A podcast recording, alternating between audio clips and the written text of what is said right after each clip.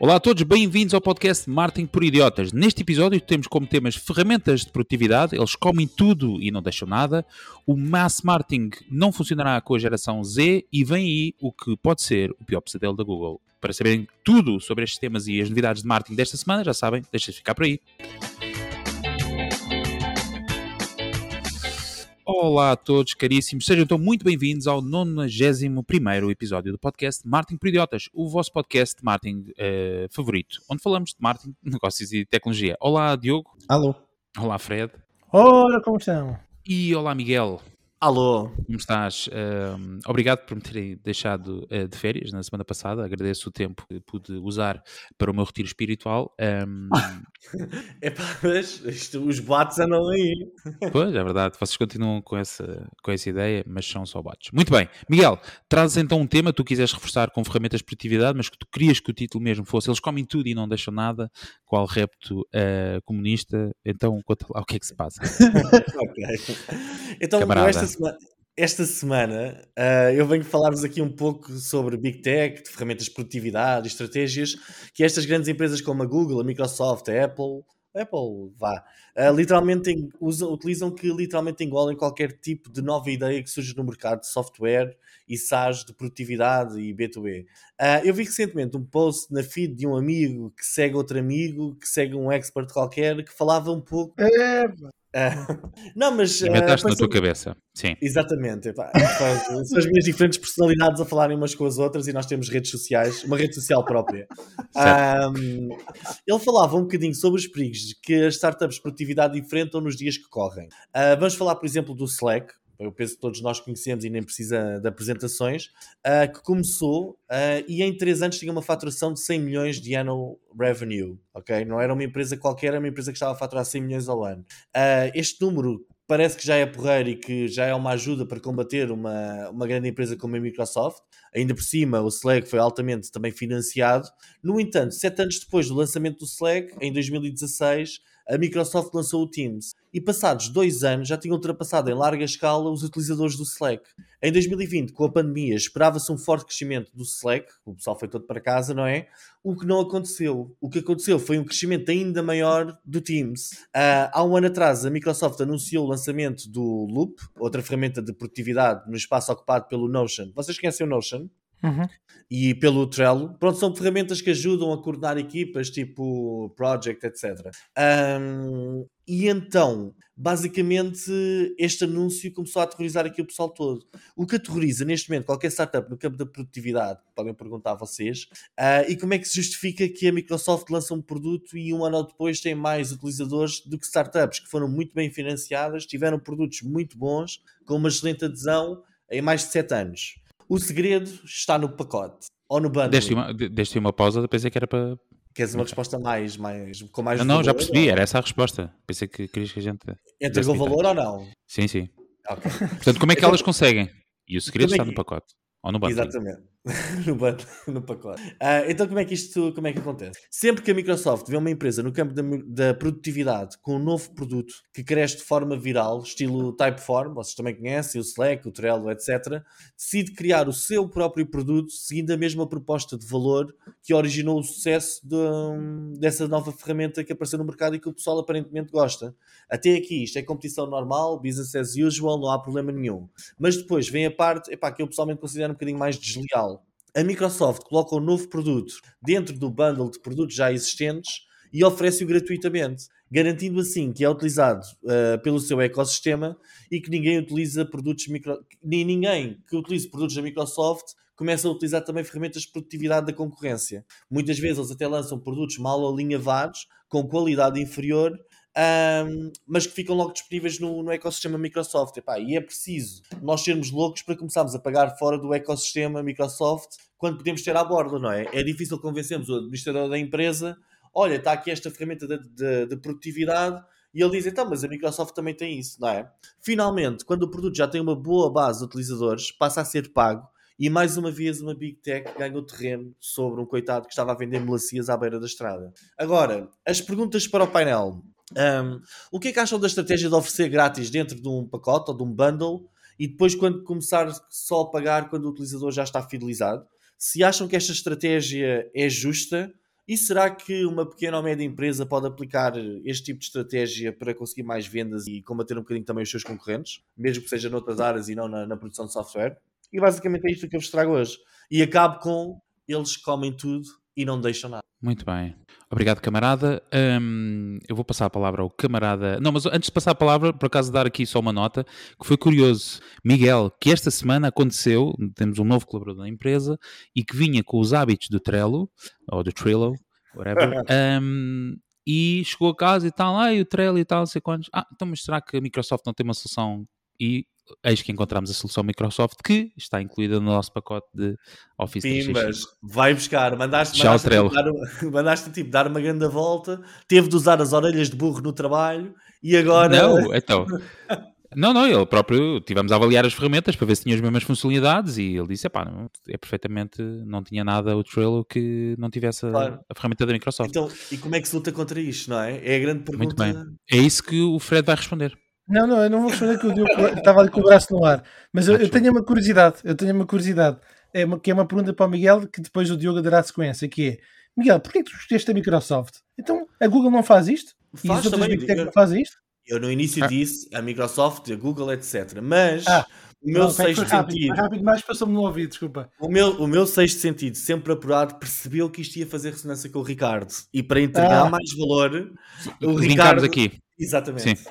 Obrigado, obrigado, Miguel. Desculpa, Fred, não temos passado o memo, uh, mas sim, estava tudo orquestrado. Portanto, o Diogo é que vai dar a resposta de como é que, precisamente, uh, ah. o que é que acha desta estratégia? Epá, eu acho que a estratégia, a estratégia, seja como for, é válida, não é?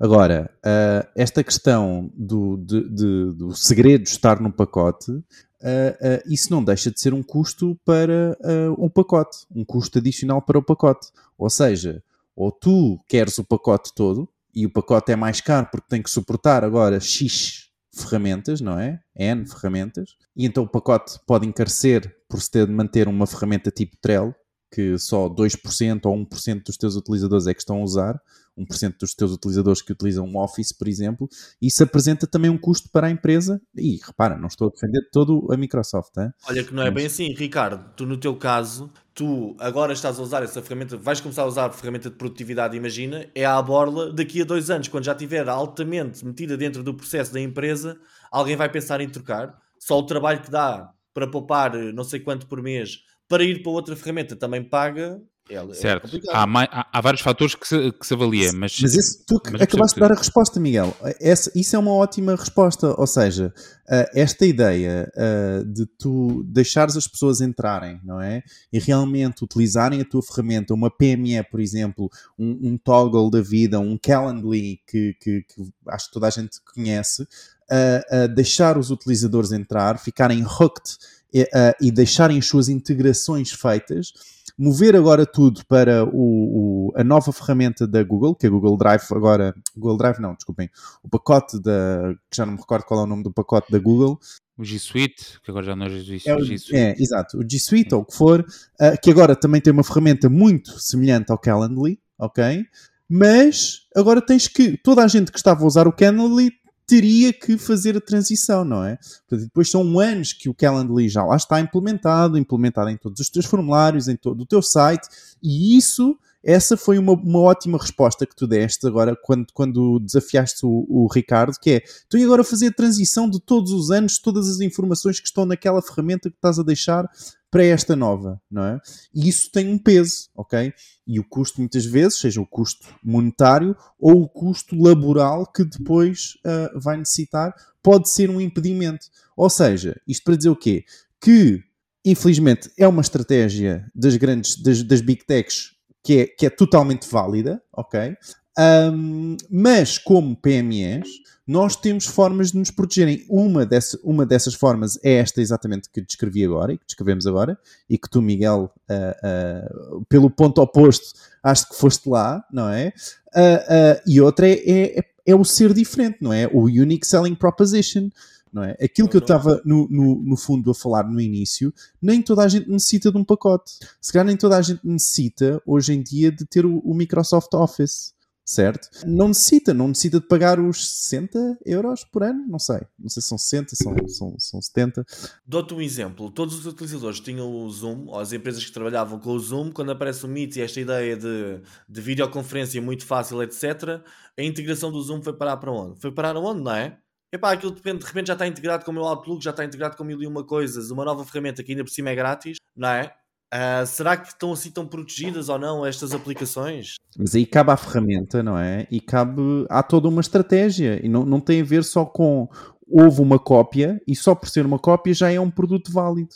Certo? Eu, por exemplo, continuo a usar o Zoom. O, o Fred continua a usar o Zoom. Tens aí já logo dois exemplos. Uh, um, digo isto porque já falámos nos episódios anteriores. Tens dois uhum. exemplos que o Zoom não simplesmente não desapareceu do mapa. O Meets continua a ser gratuito, o Teams continua a ser gratuito e nós continuamos a usar o Zoom. Fred. Ora bem, é não sei se, se o Miguel falou, Miguel, peço desculpa, porque também vou, se calhar entrou a 100 e não ficou com a consistência no meu cérebro, mas tu usaste em algum momento a palavra freemium? Não. Não. Então, o que nós estamos a falar na prática é esse: é um modelo de negócio baseado em freemium.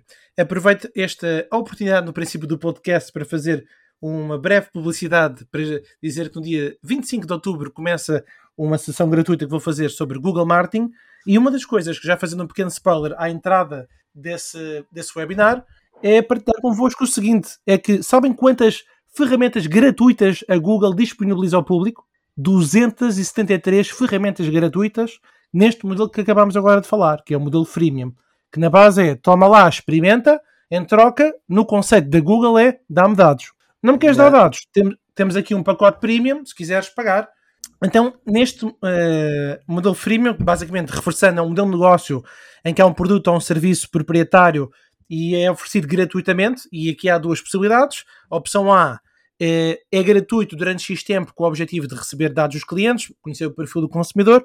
A opção B, um, ehm, que é uma quantia financeira. Escrevi um artigo em 2021 no meu blog chamado Apple App Store do controle às concessões, que tem muitos exemplos sobre o que estamos aqui a falar.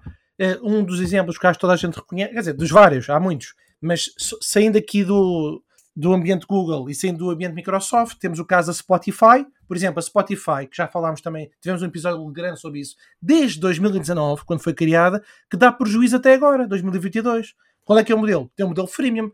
Tem um modelo premium? Tem. Se quiseres, pagas mas o que é que acontece? Porquê que isto é feito? E agora vou dar aqui três vantagens e três desvantagens. Primeira vantagem, aumento no valor da marca. Brand awareness total, porque é muito mais rápido a escala em relação ao mercado de atuação onde está a atuar.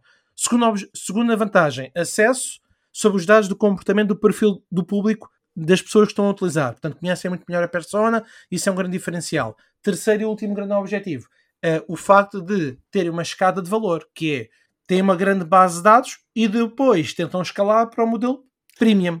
Sabes que relativamente ao Spotify saiu no Netflix um, uma série sobre o crescimento, sobre o aparecimento do Spotify, ok? Chama-se uhum. The Platform.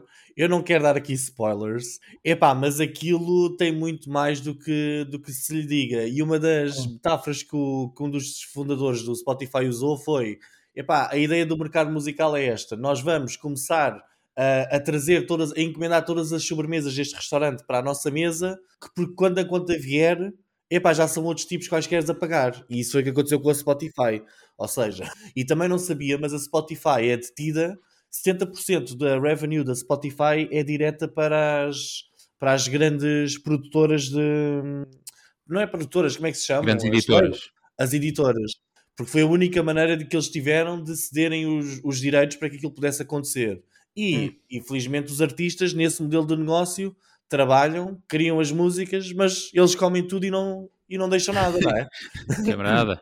Exatamente, os modelos freemium são muito mais. Alguém tem de pagar o freemium.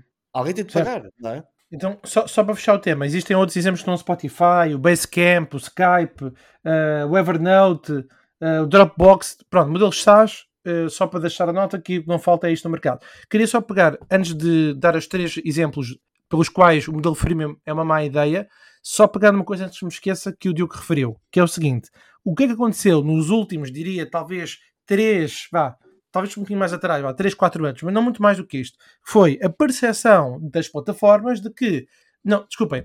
A percepção de empresas que vendiam software que, ao, ao invés de vender uma vez, não. Vamos vender um modelo de subscrição em que o meu argumento é a atualização constante. Que foi o caso, especificamente, curiosamente, agora sim, da Microsoft com o Office, exatamente.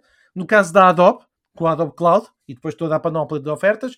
E isto aconteceu com outro conjunto de empresas. Ou seja, subscrição, que gera o quê? Previsibilidade. Bom, modelo freemium. Três coisas negativas pelo qual pode ser problemático, eh, além daquilo que o Miguel disse, e vou começar já por essa, que é o custo de manutenção é alto. Portanto, eh, é preciso ter cash flow sempre a rodar. Segundo, atrair clientes que fazem bad fit com a empresa. Portanto, são clientes que não se encaixam na estratégia, não têm as características e expectativas, não. É difícil atender às necessidades das- da, daquela persona específica, considerando que entra sempre muita gente. Portanto, a qualificação é mais difícil. Não sei se concordo com isso, Fred. Isso é muito, muito É? geral.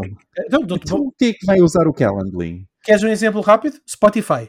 Então, mas espera aí, quem é que vai usar o Calendly, por, por exemplo, neste, neste caso específico? O Calendly é uma ótima startup no sentido de exatamente ter começado gratuita, Sim. é uma, é uma pequena startup ainda, ok? Uhum. Pequena, vá, já, já é relativamente grande, mas, mas ainda continua pequena. E, quem é que vai usar o Calendly? Quem quer consumir o produto, não é? É a mesma coisa do Spotify. Use quem for, vai consumir o produto que tu estás a oferecer. O que é que isso tem? O fit está lá. Mas a marca depois não consegue transferir um cliente gratuito para um modelo de rentabilidade. Isso, Estás a isso não é, perceber? repara, isso não é necessariamente. sustentável. Eu percebo, mas isso não é necessariamente um, um com o outro, não é? Ou seja, repa- o facto de começares freemium não quer dizer que depois e que a, e que a ferramenta ou a empresa não, não te consiga transferir para um modo pago, não Sim. quer dizer que não haja um fit. Se o utilizador ouve o teu produto, utiliza o teu produto, no caso do Spotify ou no caso do Calendly, em princípio o fit com o teu produto está feito. Mas não faz fita à empresa. Entendes o Não, conceito? o que não faz é Ou seja, fit ele tem ao cash flow não- da empresa. O que não faz é fit à- àquilo que a empresa depois recebe desse utilizador. Mas isso são outras contas. Não tem a ver Pronto, com, mas- com o market fit do, do utilizador que quer o produto e, e tu estás a dar o produto que o utilizador quer. O fit é, é 100%. Certo, mas eh, só, só nota, eu percebo o que o Fred diz, e com razão, estás a atrair, é, é o eterno gratuito, ou seja, que não estás a atrair, não estás É a saber tipo atrair. atrás das borlas. Sim, não, não tem interesse nenhum, não consegues estrinçar, porque em última análise isso não é sustentável em nenhum negócio. Eu, eu percebo o que estão a dizer. Só para quem não está familiarizado com, com eh, diz lá o que é que é fit, porque quem estiver a ouvir e estava fit, fit, fit. É uma pessoa que está, não é? Que está bem corporalmente. Não, estou a brincar. Ahm, o fit é uma pessoa que, portanto, tem, ah, ah, tu tens um produto, não é? E ela encaixa-se com aquele produto. Ela consegue no produto satisfazer a sua necessidade, ok? Certo. No caso do Spotify, alguém que vai ao Spotify, ouve música no Spotify, ok? Então, o utilizador tem um fit com esse produto. Ou seja, a necessidade de ouvir música é satisfeita pelo produto do Spotify. Mas, como o Fred está a dizer, há muito, maior parte, deve ser para mais de 90% dos utilizadores de Spotify gostam de ouvir música no Spotify, porque o player é fantástico, etc. Mas quando chega a altura do epá, pagas 10 euros por mês por isto, epá, se calhar a maior parte deles dizem não, epá, esquece lá isto, vamos lá desinstalar. E, Ou se, e se seja- usares, e se usares o browser e um adblocker, nem anúncios ouves. Sim. Meu Deus, eh, já estamos no hacking. aqui. É, é porque, porque o, o Diogo é daqueles que quer que tudo seja grátis, mas depois não quer pagar nada, nem com os dados paga. Não, repara, o que eu estou, o que eu estou a dizer é, lá está. repara, mas tu agora, tu agora mais uma vez, eu, Miguel, tu hoje é- é- estás a ser incrível. Estás-me só a ajudar mais uma vez, que é, tu estás a dizer, é, porquê? Porque estás-me a ajudar no sentido, quando referes que nem com os dados paga, é isso mesmo. Ou seja, o utilizador que está lá freemium está pelo menos a pagar com os dados. Isso, tem, isso é um custo que o utilizador está a pagar também, ok? Mas quais dados? Ainda para mais estás a dar dados da treta? Não, epá, repara, que- os dados que eu estou a dar ou não estou a dar, isso é um, é um caso específico e pode ser um caso específico. Há Certo, milhões mas de tá- utilizadores de Spotify. Não, não sou eu que vou fazer a, a- a diferença. Pronto, há um não vou- trade-off. Estás a ouvir isto grátis porque eu estou a recolher dados, eu estou a recolher informação. É o meu trade-off, ok? O utilizador pode não saber isso, mas pronto, é isso que ele está a fornecer, dados. Mas isso, em última análise, pelo menos que, que eu tenha percebido e pelo aquilo que o Fred acabou de partilhar, não é sustentável para o negócio. Se o negócio não dá dinheiro há bilhões de anos, portanto não é, não é sustentável. Mas isso, mais uma Pode haver vez, outra estratégia por trás. mas, mas isso é uma coisa, é uma questão de sustentabilidade. Mais uma Certo. vez, este é o meu ponto. Não tem a ver com o fit ao produto. Ok? Não tem a ver com a fac- o facto do utilizador não estar a satisfazer a necessidade com o teu produto. Ah, o, o é utilizador ser está. Claro, é Certo. isso que eu Então, estou a Fred, dizer. mano. Certo, mas acho que o Fred da abordagem foi um bocadinho diferente, que era estares tu a atrair, uh, Fred, conclui se, se estiver, estás a atrair personas, tu falaste em personas e estás a atrair um tipo de cliente que não é, não tem, não é aquilo que tu queres para o teu negócio, não é a pessoa Mas- quem tu estás mas, a... mas atenção, Então o Ah, produto era Deixa-me só, outro. deixa- deixa-me só fazer esta, este, este ponto. Mas se calhar, a cada- e é a conta que eles depois fazem, se calhar a cada 100 que tu trazes e diminuíste a barreira de entrada no teu produto, se a cada 100 tu convertes 3 ou 4 em clientes pagantes, epá, e se calhar é isso, porque no negócio SaaS a experimentação é tudo. Eu tenho de experimentar Claro. o produto, tenho de estar ali a ver e meter isto em produção até chegar à minha decisão de compra. E tu Ou estás seja- a identificar fit, os utilizadores que se inscrevem com- para, para o, teu, o teu negócio freemium, tu estás a identificar que aqueles utilizadores querem aquele negócio, querem aquele produto. Mas, mas veste o chapéu de empresário. Mas eu não estou a dizer isso. isso, isso oh, oh, Fred, mais uma vez, concordo nesse chapéu de empresário, eu concordo plenamente no sentido em que pode não ser ah, ah, sustentável. Eh, Concordo plenamente contigo, eu não estou a dizer isso. Eu est- Eu estava até a falar em relação ao ponto de não haver fit, que isso não, não, não concordava, não conseguia concordar com isso. Pronto. Pronto, Diogo, está fit, está tá É- é ótimo, está fit. Exato. Pronto, em resumo, é só para fechar este tema, não querendo exagerar, é de ser, ter uma preocupação, ter uma base de utilizadores grande, ou seja, e ter a preocupação de ter muitas leads que depois não vão avançar no funil de conversões, e isso pode ser um problema. Só o terceiro e último ponto, que já foi referido aqui, foi exatamente ter um negócio sustentável. Portanto, no fundo, a empresa está a ser construída numa base de necessidade de cumprir com obrigações financeiras, portanto, para crescer, e portanto há recursos que precisam de ir avançando, ou seja, ganhar robustez, consolidação do produto, eh, olha, logo para começar o servidor, e, e, e sem eles avançarem no funil, sem que haja utilizadores a pagar por esse serviço, mesmo que gostem muito do produto, acontece que ele depois não tem pés para andar. Isso acontece muito ficar na praia. Pode não ter. é O, é o- o o conversa. camarada está a tentar influenciar, o camarada Diogo está a tentar influenciar a opinião do camarada Frederico, eh, o que não é todo válido aqui na- no Comitê Central, eh, não se permite tal eh, Eu, eu acho, Portanto, eu acho que o único camarada é o Diogo, quer tudo à borla para toda a gente. Epá, eu não disse nada disso. Bom, caríssimos, quem nos está a ouvir eh, e gosta de ouvir isto gratuitamente, seja no Apple Podcasts, Google Podcasts ou Spotify, eh, seja no modelo pago ou gratuito, penso eu que seja igual a versão, a qualidade eventualmente será diferente. Queremos, eh, para quem nos está a ouvir, pedimos o favor de avaliar. que até ver é gratuito. Eventualmente podemos pensar em avaliações pagas, mas isto seria ao contrário, seríamos nós a pagar. Bom, temos que pensar sobre isso. Diogo, vamos então ao teu tema, que é sobre também coisas grátis, não é? É, Não. é sobre coisas grátis. Ah, não, não sei, Não. não. sei. Vamos Estou ver. a brincar, é completamente ao lado. Então, ahm, no artigo esta semana com o título Porque o mass marketing não funcionará com a geração Z, ok? Fiquei curioso em saber ah, a vossa opinião. Então, o artigo é baseado num estudo da Horizon Media de 987 ah, jovens da geração Z, ok? 800 eh, 987, exato.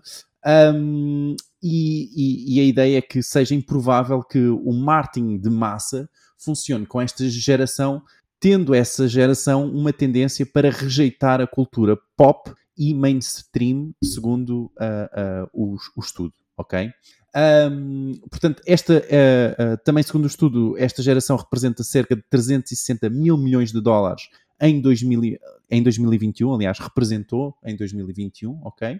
E ah, na maioria, 91% dos utilizadores dos 18 aos 25 anos, só para relembrar, devia ter começado com isto, geração Z são as pessoas que começaram, que nasceram em 1997 até 2012, ok? Portanto, ah, um, já, já há vários utilizadores entre os 18 e os, e os 25 anos. Utilizadores, pessoas, já sabem como é que é. Ah, enfim, estava a dizer que, então, a maioria, ah, do, com 91%, ah, de- deste- destas pessoas, dos 18 aos 25, ah, disse que não existe cultura pop mainstream, ok? Portanto, afirma que não existe cultura pop ah, mainstream.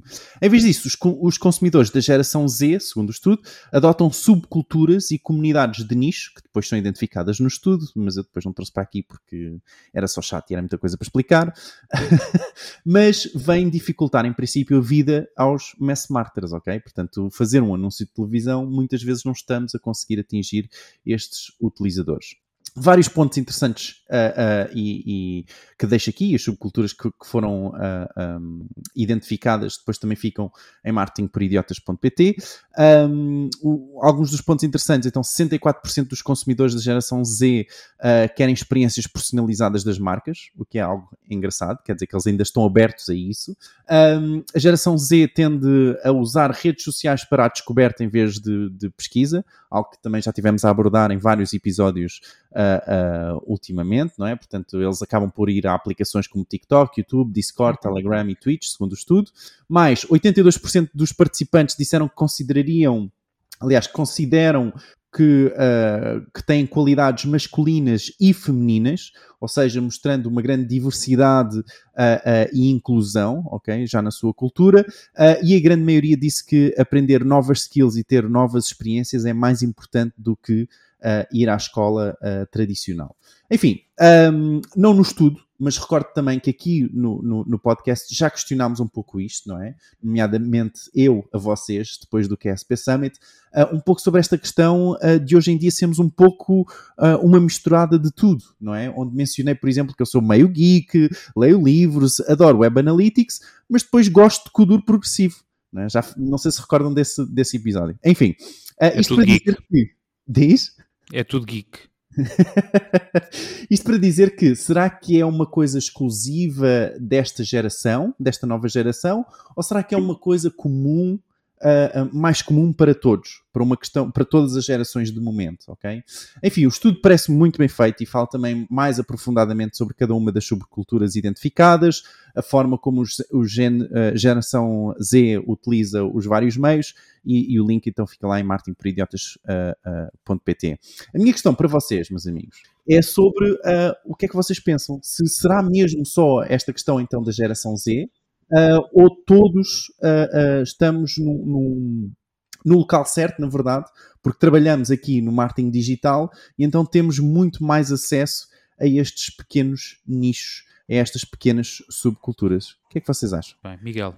Epá, eu estou completamente parvo. Diz-me uma coisa: este estudo é freemium? Tu pagaste por isto? Ou... E depois existe a versão paga deste estudo?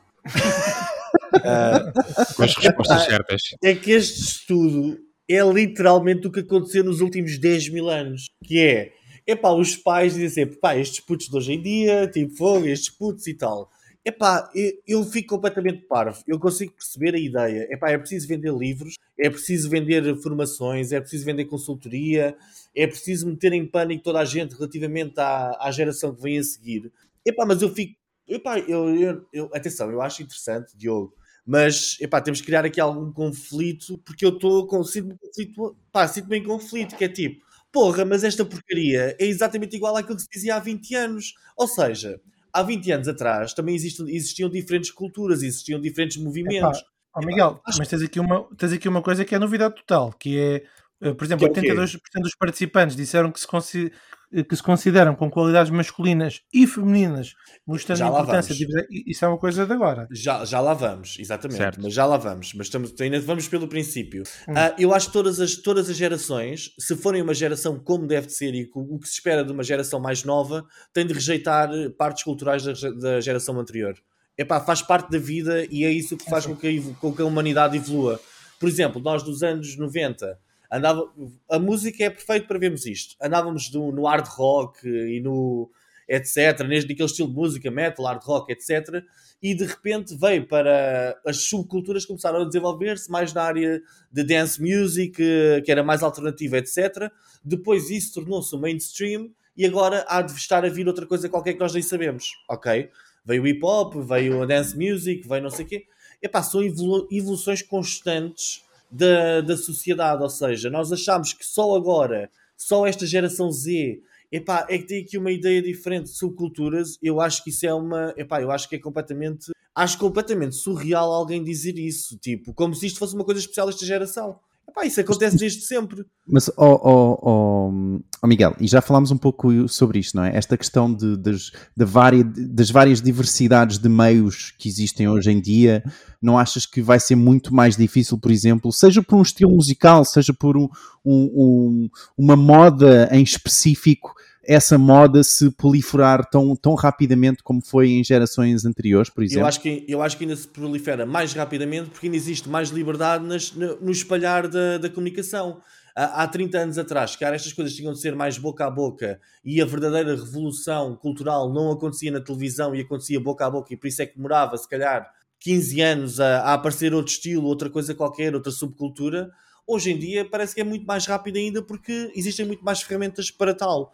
Agora, epá, eu não sei, eu acho que esta, estas este, este estudo, de novo, realmente só tem aquilo, aquilo que o Fred disse. Porque, por exemplo, experiências personalizadas. Epá, há 20 anos atrás não me venham dizer que nós não queríamos experiências mais personalizadas. Era um facto. Nós queríamos todos e até, até se fizeram grandes asneiras a nível de online. Epá, quando se começou a dar demasiadas hipóteses sobre produtos e depois houve aqui uma teoria de que epá, mais vale dar menos hipóteses que é para as pessoas tomarem uma decisão se não bloqueiam, etc. Eu acho que isto são rodas que vão andando, epá, vão de tempos a tempos. Por exemplo, a conversa do uh, nos tempos dos nossos pais. Epá, tu precisas do canudo para, para conseguires para conseguires ser alguém na vida, não é? Nos tempos dos nossos avós, tu precisas é de trabalhar a terra e o caraças. Epá, na cultura que apareceu a seguir, já foi tipo, epá, tu precisas se especializar e não sei o quê. Agora isto vem com uma, com uma conversa da escola da vida, não é? Que é preciso ter experiências em vez, de, em vez de ir à escola. É por isso que estes tipos vivem em casa dos pais até aos 30, não é? Até aos 40. Se calhar a próxima geração vai viver em casa dos pais até aos, 5, até aos 50, não sei. Os ouvintes que têm esta idade acabaram de remover-se. Exatamente. Epá, esses ouvintes que saiam, epá, não, não, me importo perder, não me importo perder uns desde que os outros paguem. oh, Deus meu. Mas pronto, isto para dizer, eu acho que realmente. Então, conclui o... para fecharmos aqui o último episódio, de... acho que sempre de, do. Em relação, em relação a esta questão do masculino e feminino, eu acho que isso sim é uma diferença realmente em relação à geração anterior. Eu não sei se é uma diferença daquelas que é tipo, epá, eu, se é uma, uma diferença real no sentimento que a pessoa tem, ou se simplesmente neste momento já não há problemas em dizer eu tenho muitas qualidades femininas, que acho que já não existe. Ou seja, hoje em dia, ou masculinas, ou ao contrário, ou vice-versa, e dizer que não somos, não somos só isso. Eu acho que há, isto eu acho que as pessoas há 30 anos sentiam as mesmas coisas. Agora se calhar têm menos vergonha de dizer e já assumem isso até como um ponto positivo da sua personalidade. Agora, se a geração Z, pá, lembro que nós ouvimos esta conversa sobre os millennials e havia aqui um, um grande drama à volta dos millennials e eles são, é o propósito e tal. Epá, eu acho que os marketeers têm uma capacidade incrível de inventar cenas uh, para terem temas para falar, como nós fazemos aqui no podcast. Mas acho que é um bocadinho isso, epá, desculpem-me. Se quiserem, cortem isto tudo, epá. Muito bem. Miguel, sabes o que é que eu acho que também é, só para fechar o teu tema? O teu tema não, a é. tua posição é que estamos a ficar velhos, portanto já vimos a roda andar mais do que uma vez à volta. Fred. Eh, de forma resumida, até porque eh, sempre que nós falamos do tema da geração Z, tenho cuidado de alertar aos ouvintes que esta é, um, é uma geração que eu não tenho grande proximidade, portanto não, não leciono aulas para este tipo de geração, não tenho grande contacto com elas. Acredito que talvez o, o Ricardo possa agregar mais valor a isto considerando que os seus filhos vão, estão, estão-se a aproximar eh, dos 18 anos. Eles são alfa.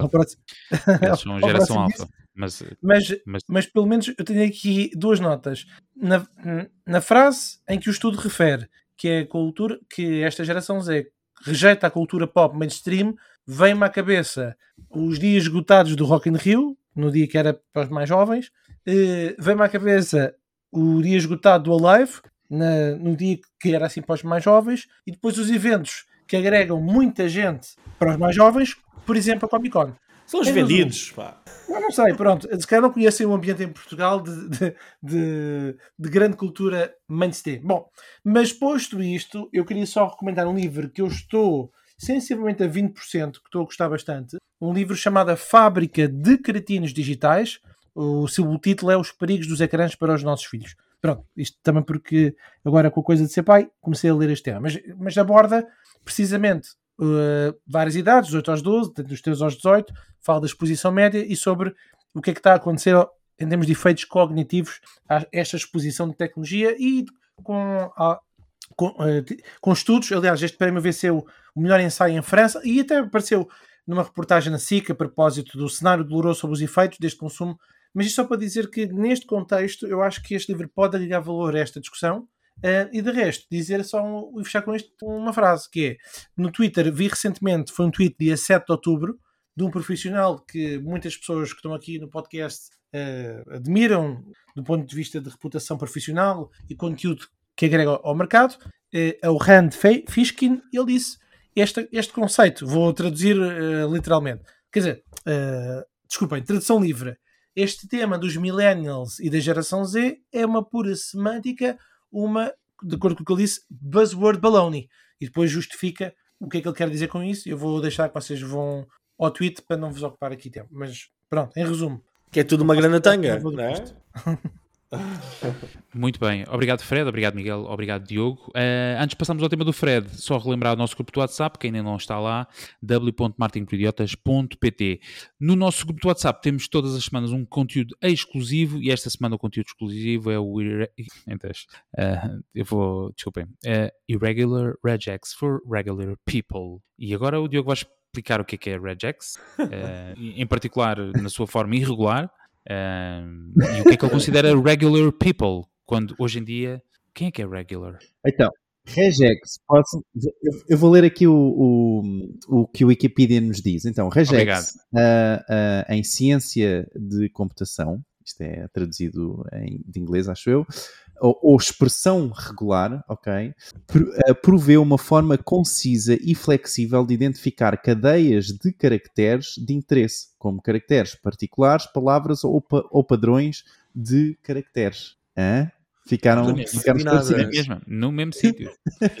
então é assim, o regex no fundo é uma espécie de uma regra de contém, ok? É, é, é, na verdade também existe regex, por exemplo, nas vossas folhas de Excel. É uma fórmula, ok? que vos permite identificar certos padrões, ok?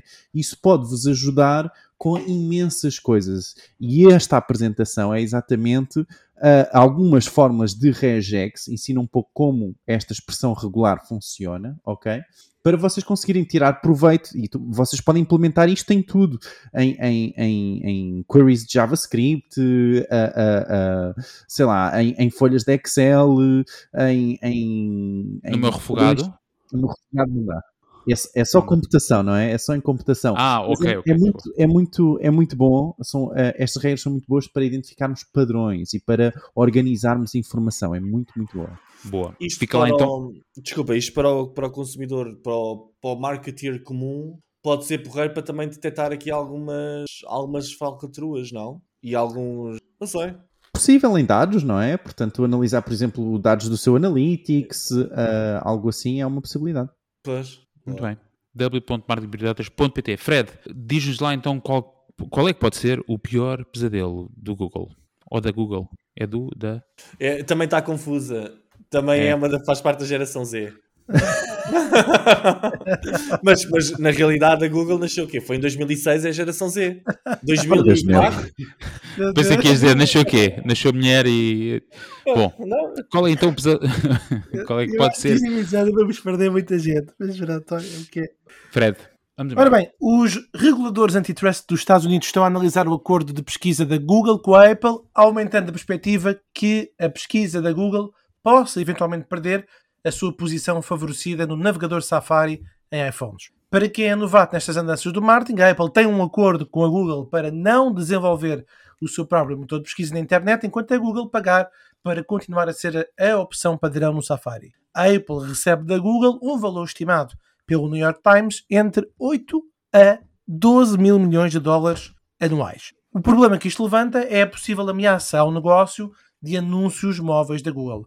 Então, o que é que a Google está a fazer que pode ou não estar associado a este receio dos reguladores antitrust? Bom, está a duplicar o investimento no seu próprio hardware, incluindo os seus telefones Pixel, e esta semana foi reportado que está a mover o desenvolvimento de produtos e o pessoal da engenharia de software a trabalhar em dispositivos com a marca Google, noticiado pelo Wall Street Journal e já difundido em vários meios. Coisas que cativaram a minha atenção. O CEO, o Sander Pichai, disse, não sei se disse o meu nome, mas é semelhante a isto, disse que a aceleração da produção de dispositivos, entenda-se, hardware, da Google mantém a empresa, entre aspas, protegida, dito por ele. Outra coisa que também cativou a minha atenção, a Google diz que está preocupada com o facto da Apple estar a consumir a cota de mercado da Samsung, que é a líder de mercado nos Estados Unidos. Bom, a decisão da Google de transferir pessoal de engenharia e desenvolvimento para hardware com a marca Google, eu acho que reflete em parte as pressões económicas decorrentes de uma forte desaceleração no mercado de anúncios digitais, que é a grande fonte de rendimento da Google. O CEO da Google disse publicamente no mês passado que queria que a empresa fosse 20% mais eficiente e por isso começou a cortar em orçamento e contratações.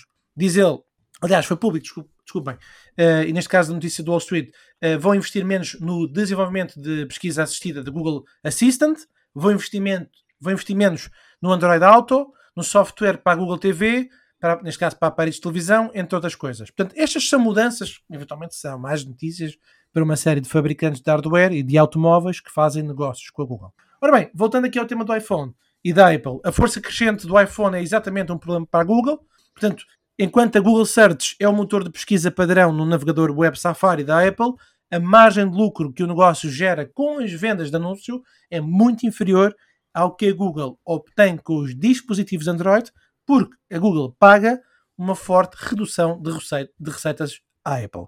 Além disso, os reguladores antitrust dos Estados Unidos estão a tentar quebrar, como eu referi, este acordo de pesquisa e, portanto, há aqui um esforço da Google tentar controlar um mercado. Ora bem, então, só para dar aqui uma nota, a partir de 2015, e agora vou tomar aproximar aqui do fim, em relação à pergunta que quero fazer aqui ao, ao painel e os, os nossos queridos uh, ouvintes no grupo do WhatsApp, teríamos muito gosto que vocês se manifestassem, mas a partir de 2015 a Google começou a criar o smartphone Pixel da marca Google. Mas a verdade é que ainda não produziu um telefone de grandes vendas. As vendas de telefones do Pixel em 2021 foram de 4,5 milhões em comparação com 230 milhões de iPhones. Portanto, 230 milhões de iPhones enviados pela Apple e 275 da Samsung, de acordo com a pesquisa da Canalys. Portanto, o que é que a Google está a fazer? Está a tentar não recuar, aumentou a produção da última versão do Pixel, que é a versão 7, que entrou à venda na semana passada, com um preço de entrada de 600 dólares para o modelo básico e depois de 800 para o modelo Pro. Mas isso pode ser que nos enviem. Google, olha, estão a ouvir, enviem-nos uns telefonezinhos para falarmos mais de vocês.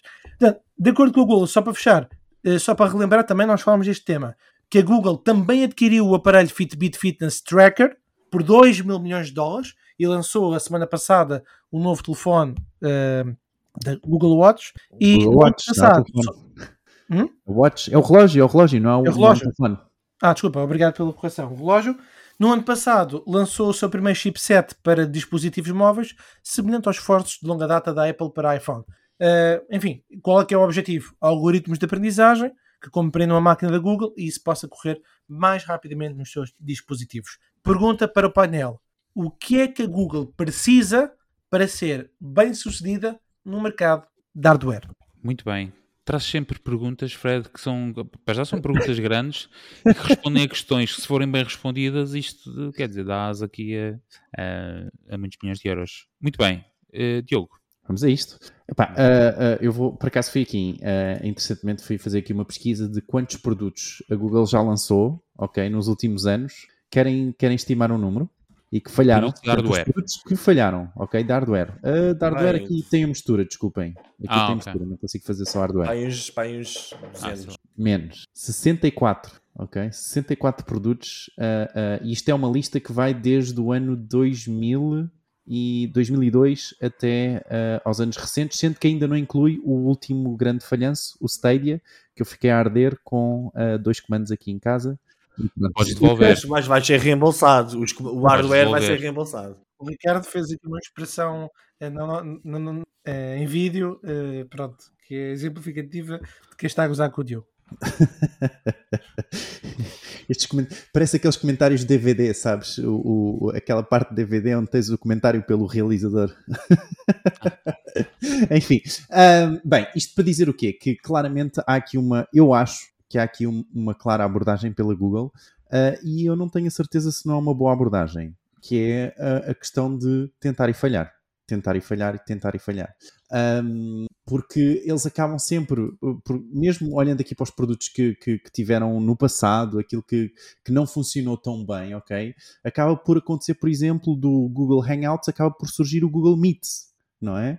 Ou seja, acaba por haver sempre adaptações, não é? O próprio, o próprio Gmail, que eles tinham lançado uma aplicação que se chamava Inbox, não sei se recordam disso, um, que também essa aplicação também falhou, mas o Gmail depois adotou as capacidades da, da, do inbox. Ou seja, acho que há, há, há sempre uma aprendizagem uh, uh, que acaba por acontecer. Eu não, não, tenho, a verdade é que eu não tenho uma resposta para, para isto. O que, é que, o que é que a Google necessita uh, para, para ser bem sucedida no, no seu hardware? Olhando até para os produtos que existem, onde a Google neste momento está a ser bem sucedida como o Nest, ok?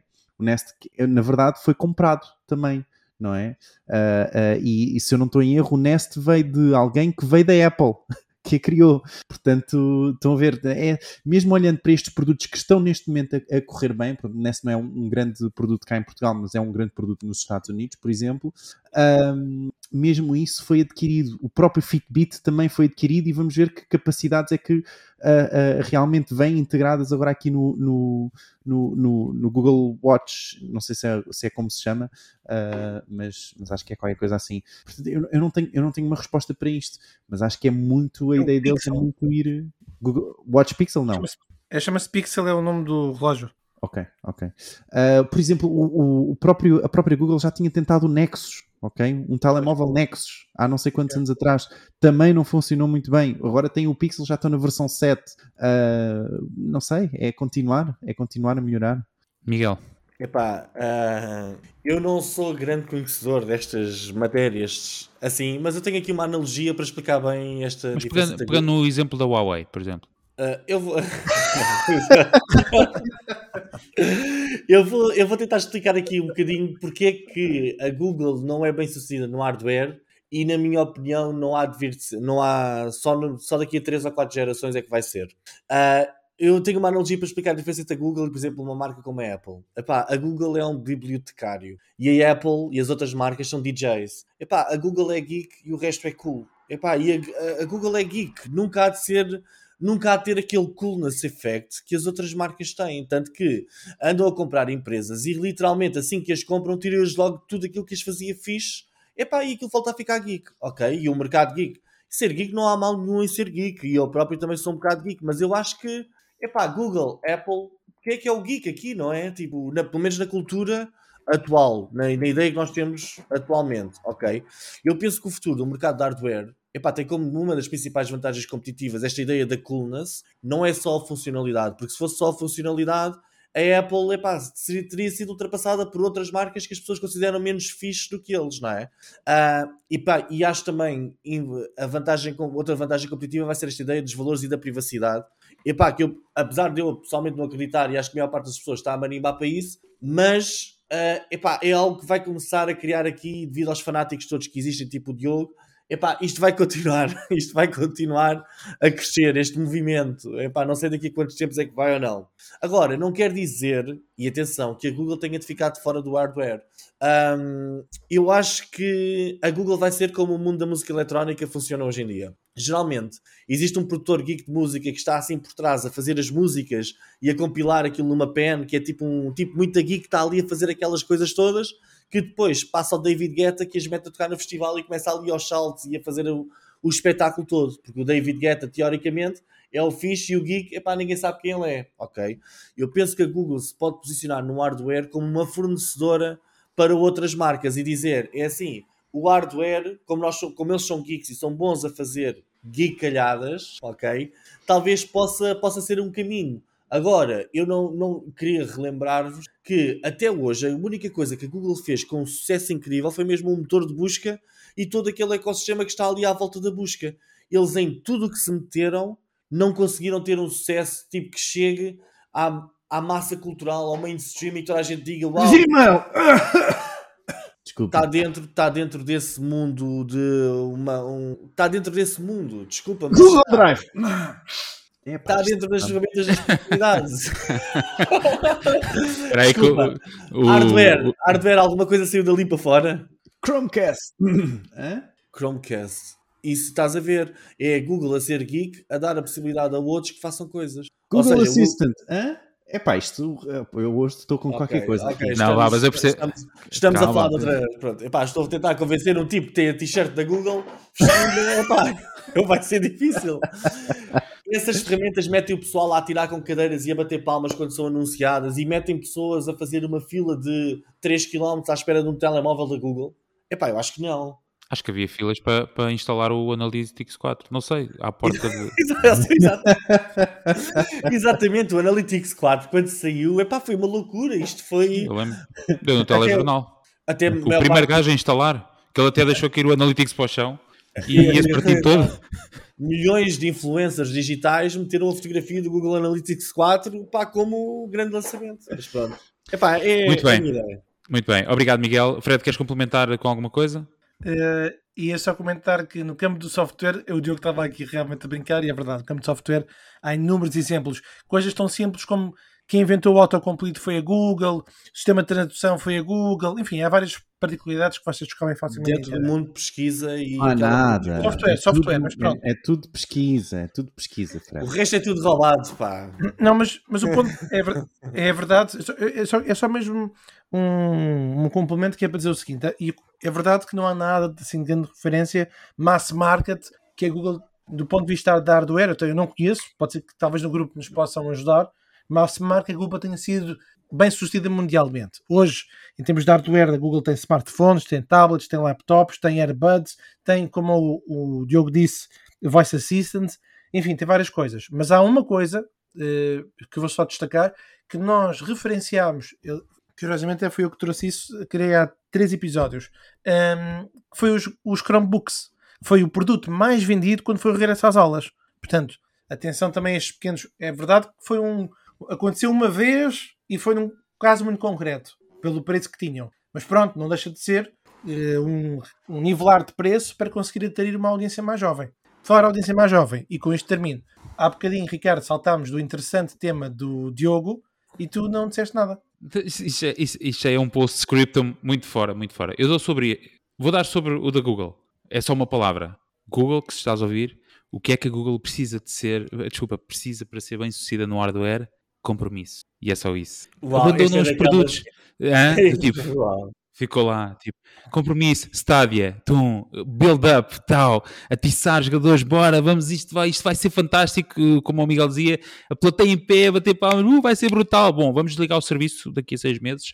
Obrigado por terem estado connosco, vamos devolver os comandos. Sei lá, que, acho que a Google não se compromete sinceramente com os produtos, desiste muito rapidamente. Uh, tu estavas a falar, falaste do Nest, I don't know, uh, dos Fitbits e dos outros. N não há compromisso, acho que não. E agora vão reduzir 20% das equipas todas de, de desenvolvimento e, e, e, investigação. Não sei, acho que a Google não, não tem mesmo. E sinceramente acho que perdeu a corrida. Aliás, estes números então eu não sabia que era tão disformes. 2021 de 4 milhões, tudo bem que é só um monoproduto, não é? é um Pixel, deve ter para aí dois modelos ou duas versões, uh, comparado com não, certo, já vai na sétima edição, mas estou a dizer uh, as vendas de Pixel em 2021. Em 21, ah, 2021 certo, estavam a vender do tipo 6 ou 7, whatever. Uh, mas é uma diferença muito grande. Eu acho que é a tentativa deles de tentarem espicaçar, como muitas vezes o fazem, para tentar ter produtos na vanguarda, os deles serem os da vanguarda e depois tentar levar as Samsungs, as Huawei já não, mas outros fabricantes atrás para tentar competir com a Apple, que é o verdadeiro concorrente deles. Mas sinceramente não tem esse compromisso, nem, nem tem esse foco. Porque eles, na verdade, para ser sincero, assim, muito pragmático, o que é que eles fizeram? Além do motor de pesquisa, o que é que eles mais uh, fizeram em termos de produtos? Oh Deus meu, Estou a brincar, pá. Estou a brincar. não, mas acho eu, que. Eh, por menos pensei que. Por menos, Miguel. Foi pá, só por menos. Eu pensei que ia ser agora. Foi. É só dizer que o, smartwatch e o telefone têm o mesmo nome, os dois são Pixel. A diferença é a nomenclatura. Um é smartphone, outro é watch pronto, depois esses pontapés de marketing que eles têm, ainda há pouco estávamos a falar e vamos falar assim de uma notícia que é de outros pontapés que a Apple dá, uh, desculpa, a Apple, peço desculpa, Steve Jobs, uh, que a Google dá um, em branding e rebrandings. O Diogo até deu vários exemplos. Uh, lançaram, e depois é este fraudar dos utilizadores, vamos bem fechar isto, que é lançar o Winbox. Eu curti o Winbox, que vocês nos experimentaram, é uma coisa que foi lançada em 1827 ou 28. eu curtia, eu usei, não é? De um momento para o outro fraudaram, tipo, tchau, acabou, não há mais tipo, ok, tinha, tinha lá funcionalidades que integraram no Gmail, mas então pronto, punham logo essa porra no Gmail, punham em versão beta ou whatever, tipo, não, não andem a, a, levar as pessoas de um lado para o outro, a defraudar expectativas, ou a criar expectativas para depois as defraudar, porque isso tem, quebra a confiança do consumidor na própria marca e na continuidade uh, do compromisso da marca com os produtos, não é? Algo que a Apple não faz. A Apple dá suporte e é uma das coisas que é uma das bandeiras deles é darem suporte contínuo dos sistemas operativos aos telefones mais antigos. Fizeram isso agora com o iPhone, com, desculpa, com o iOS 16, suportado até, salvo erro, até o 8 ou até o 7S ou whatever. E isso é um compromisso, ou seja, eles estão eh, eh, in it for the long run, ou seja, eles estão, o compromisso deles é para o longo prazo. Eles querem que o cliente se fidelize, neste caso Também- em particular com o hardware. Que também Que a foi base do, isso, do não? sucesso, também foi base do sucesso da Microsoft, que continuavam a dar assistência ao XP durante X Certo. anos e Exato. epá, e- Olha, e tens o XP até hoje, pronto, e ótimo, e seguraram o XP até muito mais do que aquilo que estava previsto, fantástico, mas não podem defraudar, não podem de um momento para o outro desligar um Stadia, do tipo, isso é de loucos. Pá, eu não sei que, pronto, não tenho aqui os números, isto é mesmo estar a falar por alto, mas acredito que fossem, será que tinham milhões de subscritores? eu tinha lá dois jogos. Pronto, Só joguei para aí três vezes, mas sou Pronto, altamente indignado, claro. Claro, e acho que bem. Muito bem, vamos fechar este assunto. Está feito de, de hardware. Eh, Fred, não sei se mencionaste esta leitura complementar que puseste aqui, se foi aquela que, que falaste. Não. Ah, não, acho que é um, um- uma leitura complementar para o site. Ah, Muito bem, desculpa, fica que então. fica, na página do site, que é um artigo que pode ajudar a quem gostar muito de, de acompanhar este tema. Muito bem. O, Vamos. o Stadia está estimado em 1.9 milhões de utilizadores. Pá, é eu pouco. fico atónito, certo? Não dava para, sei lá, vender isso a alguém, dá 2 euros e pronto, eu trato Mas é engraçado que a Netflix está a apostar agora no seu estúdio próprio de jogos, não é? E a Google fecha o deles. Fecha Certo, mas sistema. essas abordagens também são muito. Eu percebo, Netflix, não sei, não sei. Muito, muitas perguntas, eh, muito poucas respostas. E onde E é a Roldana, também- Roldana, a Roldana da Morte pá. que apareceu, quem Jesus. também tem imensas perguntas e não tem tido respostas é o Elon Musk em relação ao Twitter, ou o Twitter em relação ao Elon Musk, não sei. Bom, vamos ao momento do shout-out do Twitter, vamos a isso. Então, esta semana temos o Carlos Oliveira, a Marta Beato, o Pedro Afonso, o Neil Sheffer e o Eminem. E eles têm o nosso follow back. Muito bem, já só falta o Dr. Dre. Muito bem, vamos já, sem mais demoras, às rapidinhas, as notícias de marketing digital em Portugal e no mundo, em formato rápido. Então, muito bem, segundo a DigiDay, a Apple poderá estar a planear anúncios no seu serviço Apple TV. O continente é considerado o melhor supermercado online em Portugal, segundo a Pulse. O Lucas Studio, mais está, lá está a Google. Lucas Studio é o novo nome do Data Studio da Google. Google, qual era o problema com Data Studio, meu Deus? O Looker era um produto que a Google já tinha adquirido e tem características de AI e ML, Machine Learning e eh, Inteligência Artificial, eh, na exposição de informação e agora estará tudo integrado no Looker Studio, que é o Google Data Studio, mas que agora se chama Looker Studio. Lá se está a perceber. A Google lança um novo guia para substituir o seu guia inicial, Google Webmasters Guide, Google, what the fuck, para um novo Google Essentials. Não é possível acompanhar. O Google Essentials é assim um novo guia para todos os que querem otimizar o seu website eh, para o mais conhecido motor de pesquisa. E que estima-se terminar em 2023. Sim, eu vou mudar o nome. Num estudo realizado pela Future Publishing, 76% dos consumidores dos Estados Unidos planeiam comprar na Black Friday. Será que vai acontecer o mesmo em Portugal? Parece também que o Facebook continua a afastar-se do conteúdo de notícias com o anúncio de que irá retirar a sua oferta de Instant Articles em abril do próximo ano. E por último, é oficial, a Netflix vai ter uma versão mais barata com anúncios já em novembro, mas não em Portugal e por agora só em Espanha e outros países. E Uau, que timing. Ah, obrigado. Pensas que isto é assim? Sai à toa? Não é treinado? Foi a primeira vez que eu li isto. Deixa-me só adicionar aqui um- uma, uma questão sobre o, o estudo da Future Publishing dos 76% dos consumidores nos Estados Unidos que planeiam comprar na Black Friday. Eles têm as várias razões, incluindo razões sobre a inflação, de fazer as compras agora no Black Friday. Portanto, uh, se calhar vamos explorar um pouco mais este assunto no- nos próximos episódios, mas acho que vale a pena uh, irem, irem a marketingporidiotas.pt a ver um Boa. pouco mais sobre este estudo. Muito bem. Black Friday é aquela oportunidade única de comprar as coisas eh, com metade do desconto ao dobro do preço. Ou metade do dobro. Eu não sei bem. Muito bem. Temos o. eh, ai, deixa-me por aqui o som, desculpem lá. Eh, já me fugiu. Já me fugiu o som. Uma nova rúbrica. Uma nova rúbrica, portanto, merecia, merecia um som. É, nós também que- estamos, a seguir, estamos a seguir a Google, que é tipo, temos sempre novas rúbricas, novas. Trocamos o nome das rúbricas. Ora, Vou usar o, o, o áudio do Fred para, bom, no fundo, rebatizar aqui a ferramenta da semana em estatística da semana. Então, eh, eh, eh, Diogo, por favor, queres ser tu? Sim, então, a, a, a, ideia aqui é através de uma estatística nós conseguimos transmitir um valor. E vocês, neste caso, vamos fazer uma espécie de passatempo, não é? Uh, onde usamos as regras do preço certo, portanto, quem estiver mais perto ganha, ok? Uh, e vocês só têm que adivinhar o número, ok? Então, segundo um estudo da Western University, publicado no Journal of Experimental Social Psychology, um pedido feito em pessoa é X vezes mais eficiente do que pedir o mesmo por e-mail. Ok? Você tem que adivinhar qual é o, X, ok? Portanto, quantas vezes é, uma, é um pedido mais eficiente quando é feito em pessoa versus por e-mail? 6. 10. Uh, eu acho que é. Eh, desculpa, ah, ah desculpa, diz, diz, diz, Miguel. Uh, se eu disser o 5 e for 3, eu ganho, certo? Sim, sim. 5, 5. 5? Devia ser como o preço certo, hein? devia de haver 50 euros para quem acertar. Ah, trouxe aqui umas queijadas, trouxe aqui umas queijadas lá. Mas oferece. Então, gente, reparem nisto. Um pedido feito em pessoa é 34 vezes mais eficiente do que o mesmo pedido feito por e-mail. 34 e o Fred ganhou, vezes. O Fred ganhou a montra final. o Fred ganhou a montra final. 34 vezes, não é incrível? 34 é imenso, pá. 34 vezes. Fizeram esse. Será que fizeram um inquérito também à geração Z? Será que deve ter. será que teve no mesmo estudo? Teve no mesmo estudo, se calhar. Não, mas por acaso é era interagir um, um pedido feito pelo Messenger ou pelo WhatsApp. Quantas vezes mais eficiente é que será pelo e-mail? Também era interessante. Ah, estou a perceber, estou a perceber, não é? De diferentes meios, não é? Estudar os diferentes meios. Olha, pode ser a tua tese de mestrado. Um dia. Exato. Então, é 30 e 34 vezes. 34 vezes mais eficiente. Mais eficiente. Epá, eu, vou testar, eu, vou testar, essa teoria. Vou testar. Portanto, pedes a mesma coisa, mas sem ser por e-mail. E em princípio tens 34 vezes mais probabilidade de, de a conseguir. Ok, portanto, se for por e-mail, tem que enviar pelo menos 35 e-mails. Pelo menos mais ou menos. Deve ter, a 35 lá houve. Porra. Exato. Se eu tivesse pedido pessoa, eu pá, podes-me fazer isso, faz favor, pá, de, já é a 35 vez, pá. É por isso no email marketing, pá, tu tens de estar sempre a enviar até. É 35 vezes. Exato. Muito bem, sim senhora, caríssimos, não sei se querem deixar um comentário breve final. Epá, não, que isto já vai longo.